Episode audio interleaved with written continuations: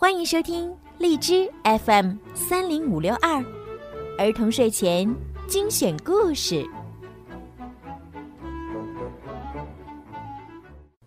少出门，戴口罩，勤洗手，多通风。武汉加油，中国加油！亲爱的宝贝们，你们好，我是小鱼姐姐。今天呢，小鱼姐姐又要给你们讲故事啦。平时你们在幼儿园里，在学校里面，是不是经常会和小朋友开玩笑呢？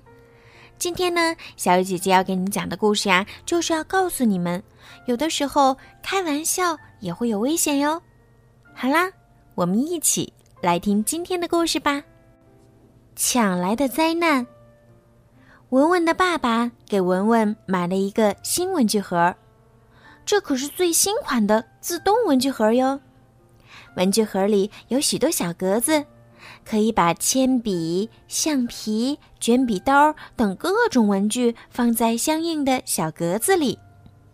文具盒上有几个按钮，按一个按钮，相应的小格子就会弹出来，这样啊，就可以取文具或收起文具了。同学们看到文文的新文具盒，也都很喜欢，纷纷拿过来玩儿。阿丁拿着文文的新文具盒，左看看，右看看，左按按，右按按，玩的高兴极了。这时，小明要看文具盒，阿丁哪里肯给啊？小明便伸手来抢，我还没玩够呢。阿丁大叫着不松手，小明也毫不示弱，继续拉扯。突然，啪的一声，文文的新文具盒盖子被阿丁和小明折断了。文具盒里的文具散落的到处都是。看到自己的新文具盒就这样坏掉了，文文伤心的哭了起来。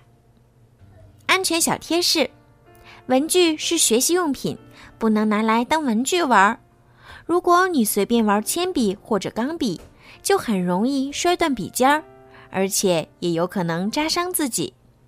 圆规、小刀等文具非常的尖锐锋利，应该妥善放置，千万不能拿着它们和同学追逐打闹。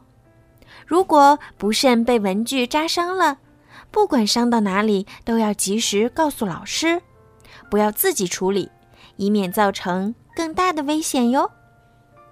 听完今天的故事呢，小鱼姐姐也希望啊，小朋友们在学校里面也能和小朋友们团结友爱，互相帮助，不要调皮打闹，以免发生不愉快的事情哟。